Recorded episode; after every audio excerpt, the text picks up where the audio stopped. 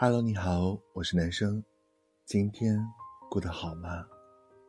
前阵子刷微博看到白百合一直在照顾电影《滚蛋吧，肿瘤君》原型熊顿父母的新闻，感触很深。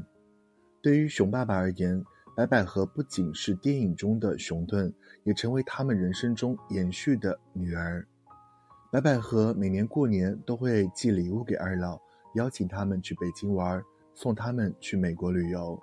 熊顿的爸妈虽然失去了女儿，但还能体会到来自女儿的温暖。我很小的时候就有长辈跟我说：“与人相识，先相识后判断，千万不要评价。”我也听说过一些教导，比如：一千个人心中有一千个哈姆雷特，别人口中的人，你亲自去接触时，才会发现货不对版。现在我渐渐懂得成年人的生活中的不易，更明白不要从别人嘴里了解一个人的重要性。我有一个朋友，外表看起来很难搞，大家对他的评价普遍都是他说话带刺儿，字面意思是一回事儿，心里盘算的又是另一回事儿。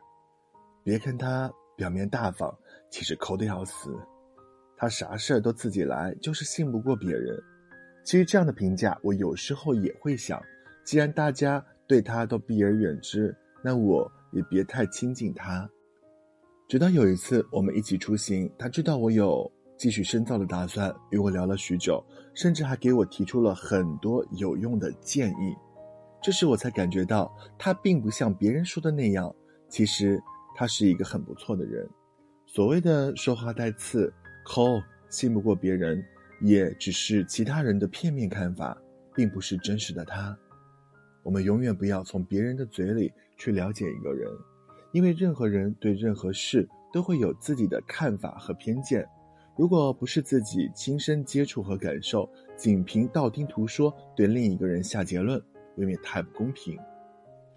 我明白生活的忙碌让我们没有太多时间去了解别人。但这并不表示我们可以随便评价别人，事后甩甩衣袖，淡然离去。最经典的例子就是蔡徐坤，我到现在仍然记得他因为网上一个恶搞的视频被全网群嘲的事情。那时候我身边有很多人，甚至不知道他长什么样，但只要一提到这个名字，他们就会条件反射地露出不屑和嘲笑的眼神。而今年。蔡徐坤作为导师参加节目，靠着自己在舞蹈方面的专业能力圈粉无数，大家才发现，原来他并不是网上传言的那样。互联网上的评论我们可以随便一键删除，但那些恶意揣测带给人的伤害却没办法轻易抹掉。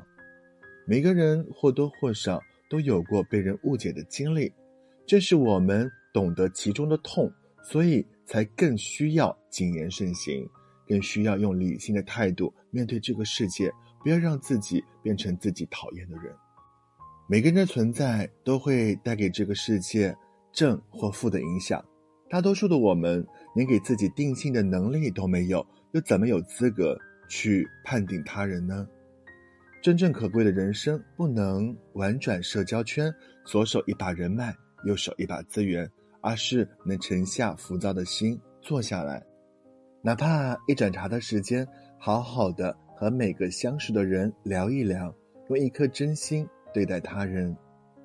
我们应该始终相信自己双眼看到的，并保持自己独立思考的心和正确的判断力。世界很浮躁，你想知道的事和想靠近的人，都要用自己的眼睛去看，用自己的心去感受。而不是用别人的嘴巴来了解。我是男生，谢谢您的收听，我们明天见，拜。